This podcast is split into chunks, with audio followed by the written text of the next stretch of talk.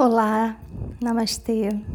É uma alegria enorme poder estar aqui hoje mais uma vez, fazendo uma troca com você a respeito daquilo que eu penso aqui em voz alta e que você, através das interações que faz comigo, especialmente no Instagram e nos vídeos do YouTube, onde deixa seus comentários e suas sugestões de temas e interação pode fazer com que seja cada dia melhor a interação e a sincronicidade e a sintonia entre o que a gente fala aqui e o que você espera que a gente pense em voz alta de uma maneira coletiva. Bom, é, Para quem não me conhece, meu nome é Cláudia Dornelles, eu sou coach, escritora, tenho seis livros publicados e sou autora da página Alma no Varal. E idealizadora e realizadora da Jornada da Superação, um curso de coaching especificamente realizado para mulheres e 100% autoral. E eu queria te hoje propor um tema que talvez você já tenha pensado nele muitas vezes, mas provavelmente ficou com alguma culpa cristã, culpa aprendida, principalmente porque nos ensinam que a gente tem que aceitar tudo. Eu queria dizer que o título desse podcast, Cada um que limpe a sua merda, Pode parecer muito pouco elegante, mas você vai entender no final da nossa conversa por aqui o quanto é importante muitas vezes a gente não se colocar no papel da super-heroína ou do super-herói capaz de sanar e conduzir todos os problemas do mundo, porque muitas vezes, e não são raras as vezes, as pessoas também se beneficiam e se travestem do papel de vítima, porque vamos combinar, ser vítima é muito mais fácil, né? Quando você é vítima, você culpa alguém por todos os seus problemas, tristezas, medos paralisias e insatisfações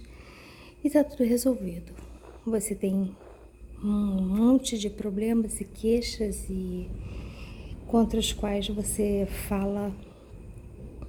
para Deus e todo mundo quanto você é infeliz, é coitadinho, é azarado e quanto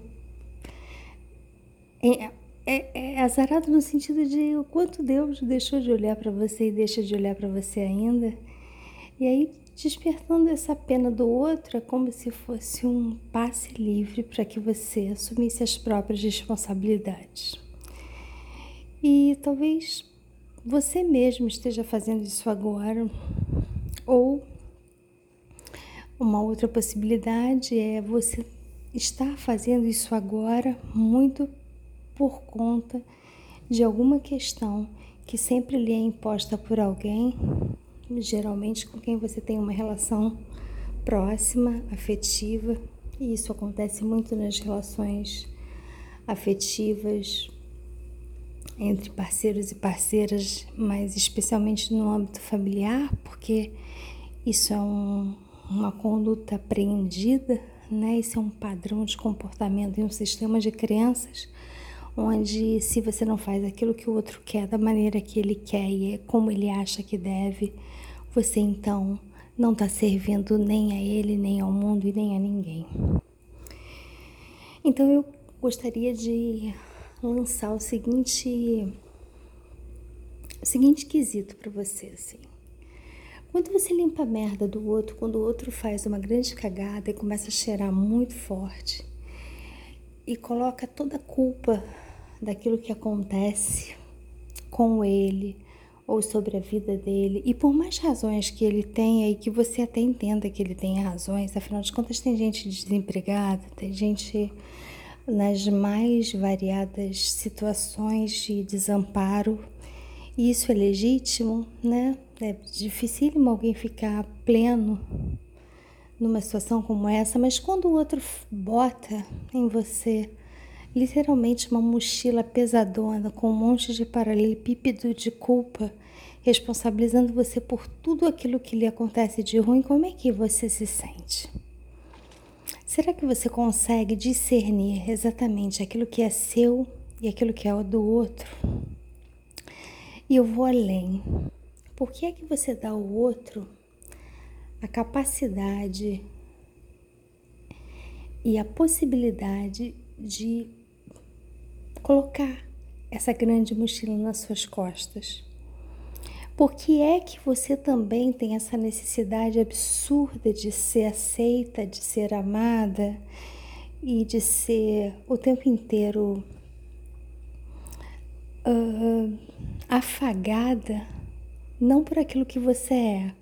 mas pelos favores que você é capaz de fazer e por aquilo que, mesmo corrompendo, alguma coisa dentro de você você faz simplesmente para se sentir amada, para se sentir aceita e para não ter o trabalho de modificar um padrão que muitas vezes faz com que você faça coisas, aceite situações e desloque emoções que nada combinam com a pessoa que você quer se tornar.